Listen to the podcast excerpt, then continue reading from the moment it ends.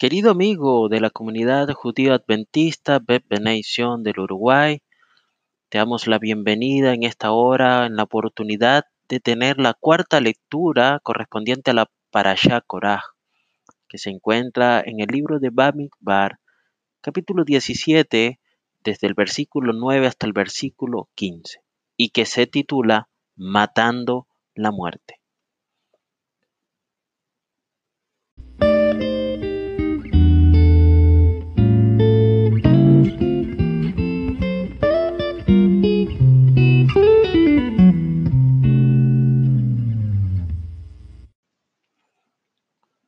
Cuando Corá y sus seguidores rehusaron retractarse, Dios envió un fuego que consumió a la gente que había ofrendado el incienso.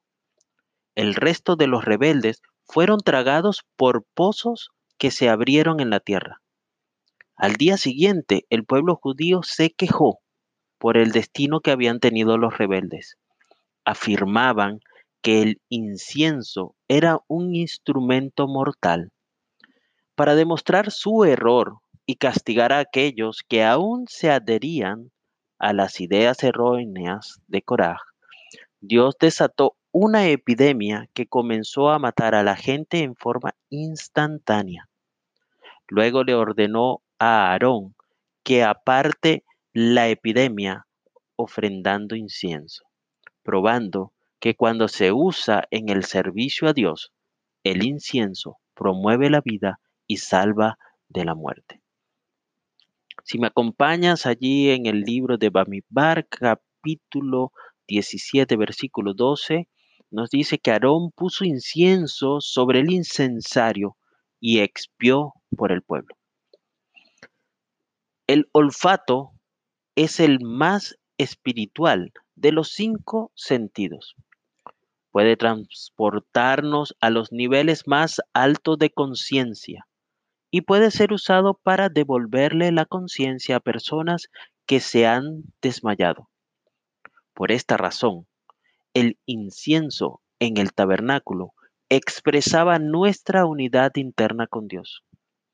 Cuando esta experiencia elevada de unidad con Dios se balancea en la sumisión humilde a su voluntad, es algo positivo. Cuando tiene más peso que nuestra devoción a la voluntad de Dios, se convierte en algo suicida y por lo tanto negativo. Por esto, el incienso ofrendado por el deseo egoísta de escapar de la realidad y la responsabilidad probó ser fatal.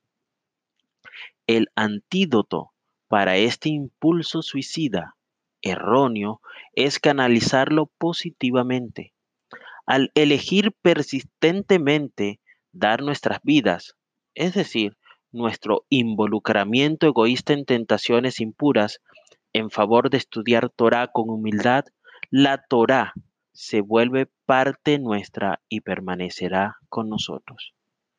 Queridos amigos, nuevamente te invitamos a estudiar y profundizar en el estudio de la Parashá Korah, que podamos encontrar perlas de sabiduría diarias, pero que puedas encontrar una que a ti te haya revelado Hashem, porque cada día que estudiamos, Hashem nos muestra algo nuevo que aprender.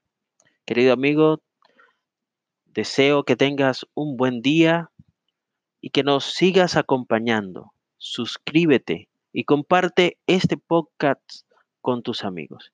Que Hashem te bendiga y te guarde. Amén.